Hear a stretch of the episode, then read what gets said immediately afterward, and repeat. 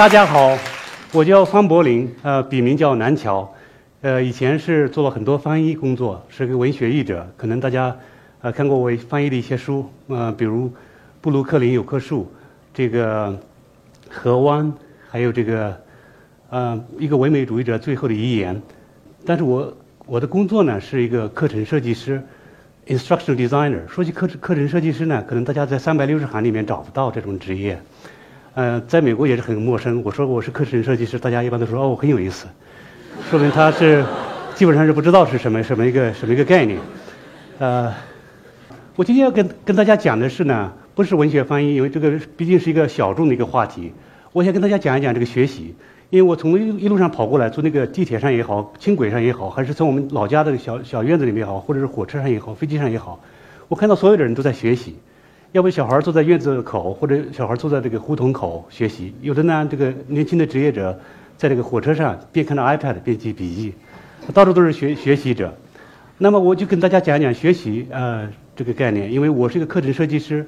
说到底呢，课程设计师我们是呃帮助学生学习的，因为我们帮老师，老师最终的服务对象也是一个呃也是学生。啊，我我今天要跟大家讲的是这个过剩时代怎么学习。我来自这个俄克拉荷马州啊，就是最近这个发龙卷风的一一些地方。大家可能知道，我们是灾区来的啊。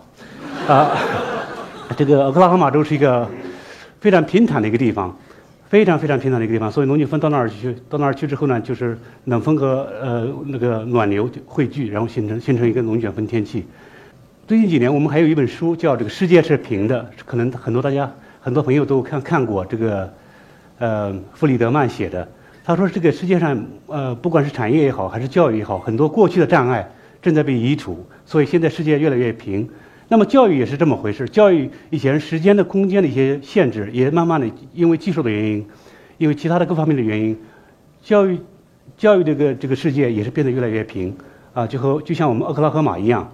呃，最近几年，我觉得对于我作为一个学习的设计者来说，我觉得很幸运，因为这个很多思维的激荡，比如说虎妈。”那大家知不知道“虎妈”这个现象啊？在美国是，呃，吵得很呃很多天。嗯，虎妈说小孩必须要推他，小孩才去必须学呃才去学习。但是另外一个人呢是这个 Ken Robinson，英国的一个呃教育教育者，他说小孩你必须培养他内在的动动力，然后他才可以把所有的资源汇聚起来，然后让自己呢更好的学习。嗯，美国学习为为什么会有这么多讨论呢？因为美国现在学习，或者说美国的教育也面临了很多问题。比如说，美国现在对对于这个体育啊过于重视。大家从这个地图上可以看出来，这个黄色的是这个美，就这是美国学校里面的学校里面的工资待遇啊，哪个哪个地方谁谁拿的工资待遇最高？黄色的是呃橄榄球队的教练，橙色的是呃这个篮球教练。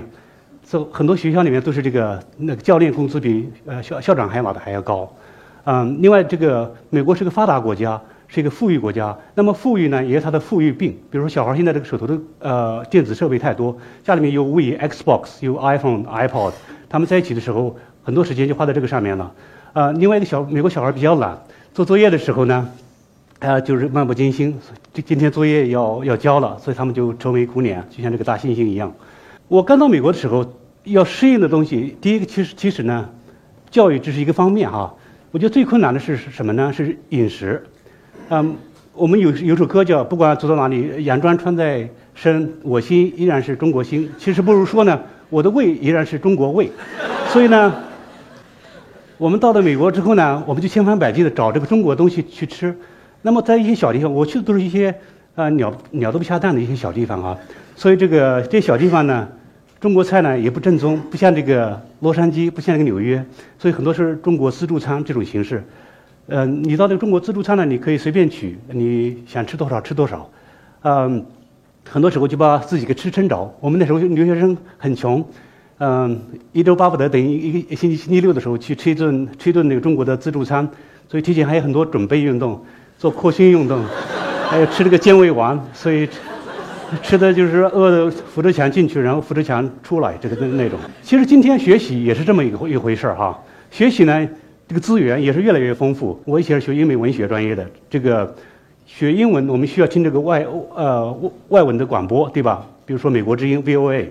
我老师那一代啊，我老师的那那一代，他们要听这个美美美国之音，这是敌台，所以听这个敌台呢还要省省外办特批。那么到了我这一代呢就好多了，那么我们可以听那个美国之音，可以随便听，只要买一个这个短波收音机就可以听了。那么我们有有了新的选择，我们可以听 VOA，也可以听这个 BBC，呃，英可以学这个美国口音。英国口音，你要是想这个学这个朝鲜人民广播电台这个英语口音也是可以的。我一个老师学的惟妙惟肖，啊，对，这是我们这一代，我觉得我们选择比以前就多多了。那么再到下面这一代，零零后的、九零后的这一代，嗯，他们的选择更多。比如说，他们可以听很多这个播客、视频播客，还有一种课叫慕课，慕课叫 Massive Open Online Courses，就大规模的让几千人、几千人。上万人看的这种这种呃收看的这种课，还有这个可汗呃学院，可汗学院是那种短的视频放在一起让学生去学习。我我小孩非常喜欢这个。还有 YouTube、iTunes、苹果苹果公司所有这些商家，他们都千方百计进入这个教育这个领域，能希望能够切分到教育的一块蛋糕。然后出版商呢，他也会提供一些资源。所以现在的资源简直是海量的资源，非常丰富。但是这个海量的丰富呢？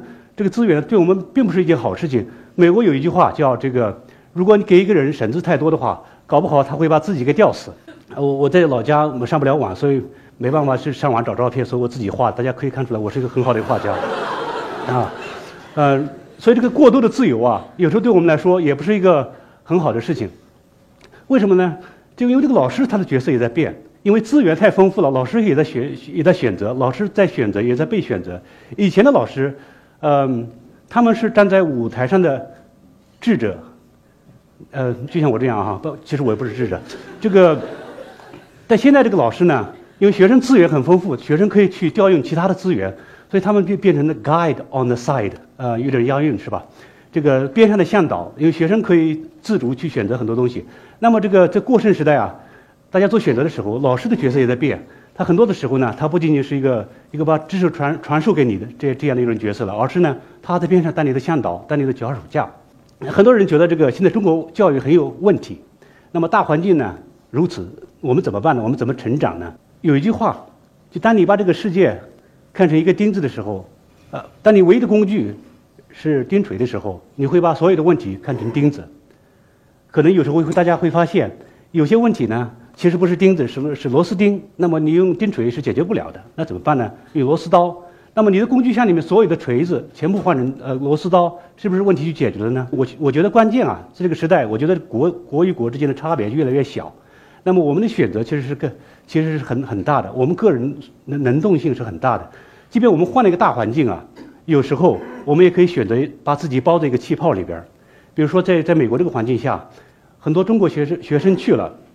那么呢，他们就集中在自己这个华人留学生或者或者这个留学生和学者这个小圈子里边儿，然后还有这个中文学校，虽然是很好的一件事情啊，啊，爸爸妈妈把小孩送去学中文，但是呢，很多时候小孩在学中文的时候呢，这个爸爸妈妈们在一起就聊天，然后互相攀比，互相这个交流切磋，一开始是好事情，后来我发现呢，这简直就成了这个虎妈的集中营了。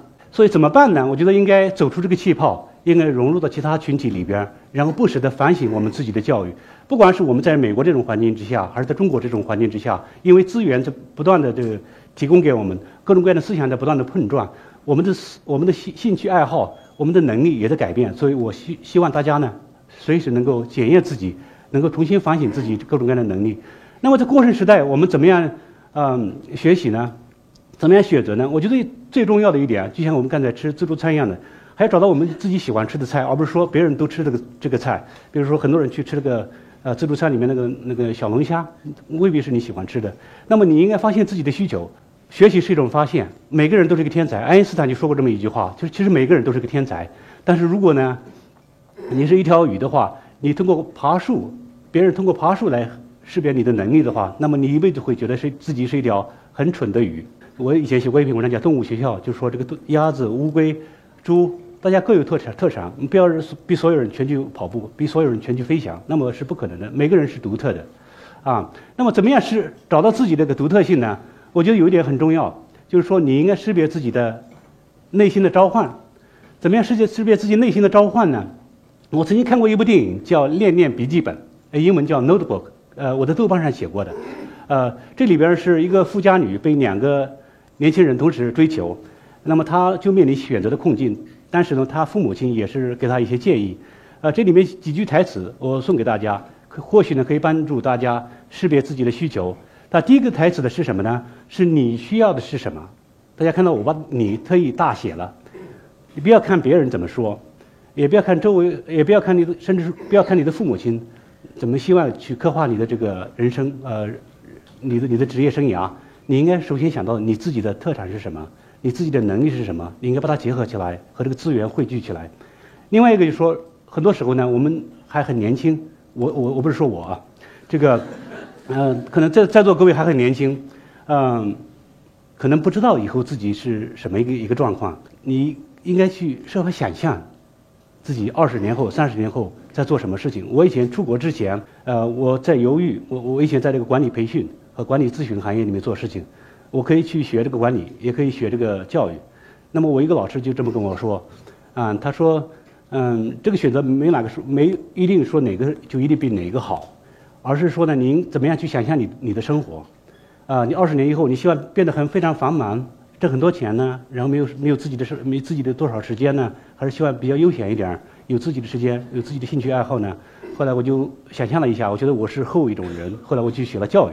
所以就尽量想象自己的生活，生活确实是需要想象力的，啊，另外一个呢，如果我们确实不知道我们自己呃长处短处在哪里，我们可不可以看看周围其他的人，你父辈那些人他们在做什么事情，然后可不可以让他们作为自己的一个参照系，啊，比如说我做教育技术哈，我有时候也也会看到一些这个五十岁、六十五十多岁甚至六十岁还在做教育技术的人，他们的技术那个知识啊。更迭过快，所以他们有时候非常跟得非常难。所以后来我就是，我就想应该是发展两个职业，一一边在做这个教育技术，等他过时的时候，我还我还可以做我的翻译和写作。所以这是我我我的做法。还有还有一点呢是什么？安全感。很多时候我们选择职业的时候，或者选择我们学习对象的时候，我们是要寻找一种安全感。我们是希望这个职业或者这这种学习能够给我们带来这个经济上的或者这种心理上的这种安全感，但是这种安全感呢，并不是社会所定定义给你的安全感，而是你在这个职业里边你能不能够成为一个热门的职热门的人物？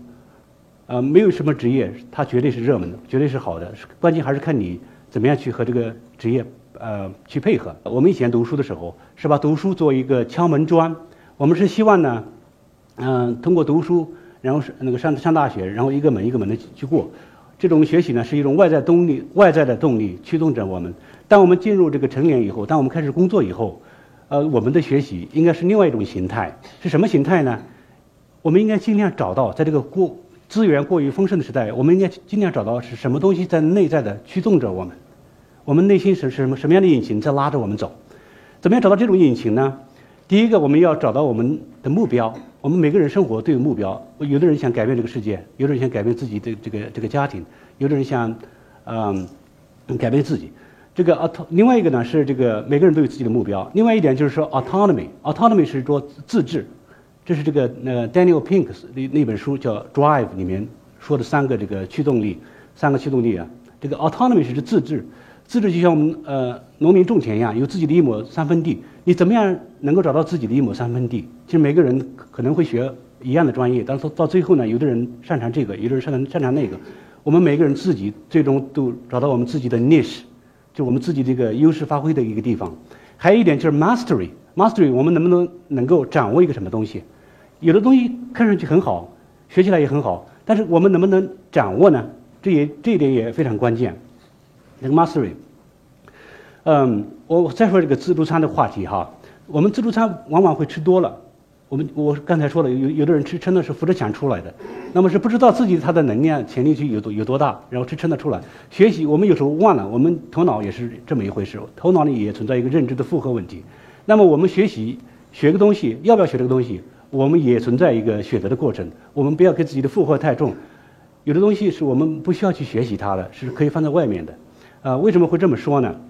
我有个老师叫 Romy，是个波兰人，嗯，他说人类的绩效问题其实并不是完全都是这个技能的或者知识的或者态度的问题，有的呢是呃，可能是环境出了问题。比如说，有的人做的事情做得比较好，反而得了得到了惩罚，那么在环境因素上就出现了问题。那么这种情况下，你学的再好，你学的再用功，还是没有用的。所以有些东西呢，是涉及到态度问题。我们或许有这个能力，但是我们不愿意去学它。那么这个态度问题不解决的话，你还是学不进去。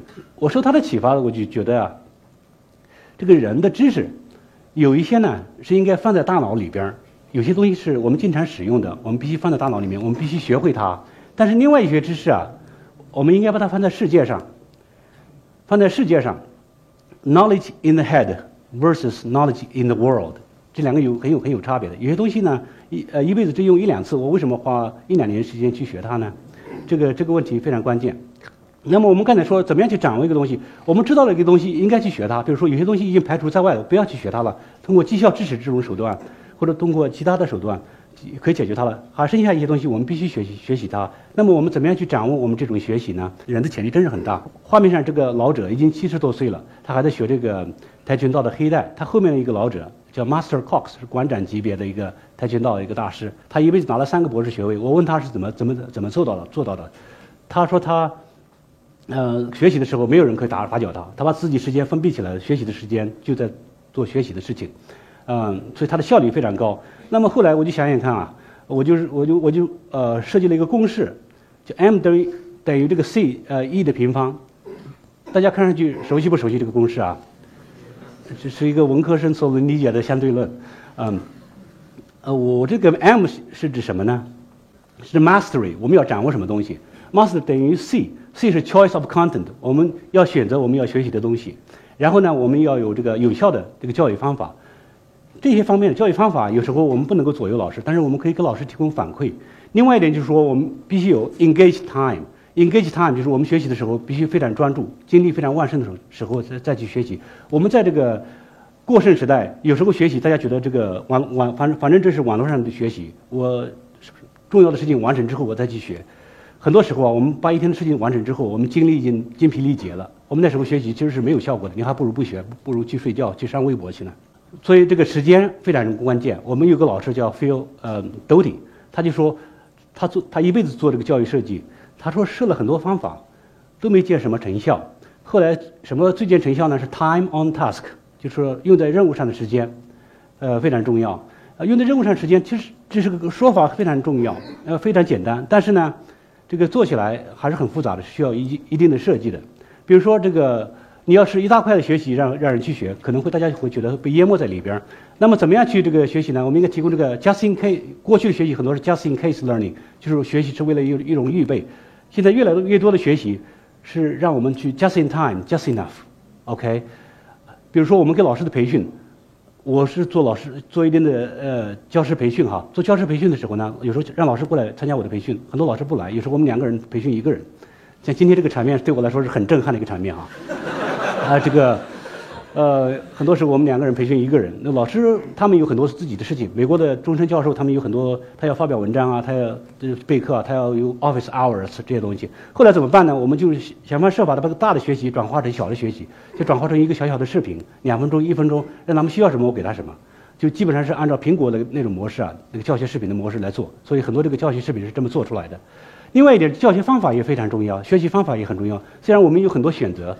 但选择之后呢，我们还要用什么样的一种方法去学习？我写了一本书，是华东师大出版社的，叫《知识不是力量》。我送给别人的时候，特别送给小学老师的时候，他们都面露难色。什么叫知识不是力量？你这不是给我造访吗？这是。其实我不是这概念，我不是说知识没有没有用，而是说呢，这个我们知识仅仅有知识，不会使用它，不会分析它，不会应用它，那还是没有用的。那但是在任何学科里面，我们都必须建立自己的知识的基础。啊，任何一个学科里面，虽然我们现在可以用 Google 搜搜索很多东西，但是如果缺了这个你基础知识啊，你搜索都不知道怎么搜索。所以希望大家还是在这方面比较比较重视。另外一个，美国的学习，我发现有一个特点，就是说很多学习是基于啊问题的，而不是基于知识的。比如说我们学这个媒体设计的时候，老师就让我们去设计一个网站。那时候呢，设计一个网站的时候，你会学习到很多知识，包括课本上有的，课本上没有的。我当时就设计了一个生态养猪的网站。我当时在翻译一本小说，叫这个《生老谋深算》，里边就说到这个生态养殖的话题。那么我就设计了这个网站，然后放在网上。放在网上之后呢，密码我丢了，所以一直挂在网上。后来就是很多人给我写信求教我这个生态养猪的话题。我我居然呃一转身成了这个生态养猪的专家了。呃，其实呢，我我我不懂，后来后来这个想方设法的把密码找到，给给删掉了。现在想想也挺后悔的。其实我们做 IT 的为什么不可以养猪呢？丁磊不就是就是这么干的嘛？啊。另外一点就是说，你去美国任何一个地方开会，他们都会提到这个话，这这两个字叫 critical thinking，就批判式思维。这个批判式思维并不是说你必须批判什么东西，而是说你的思维你必须检验一个一个说法它的前提是什么，它的假设是什么，它的背景是什么。只有你这么做的时候，你可以才可以呃甄别这个真伪。啊，还有一个 creative thinking，你必须有创意性的思维。其实那那种背诵式的、这种记忆式的这这种教育，在美国有时候是不被这个看重的。他美国人觉得这是一种 lower order thinking skills，是一种低等的这个这个学习的技能。还有一个学习方法论也很重要。比如说我们当时学教育，我们也学了一些方法论。方法论呢，包括这个项目管理。项目管理可能很多专业都都有学这个项目管理。项目管理真是很很管用啊！它教会你你一种思维，可以把一个大的任务切分成一个小的任务。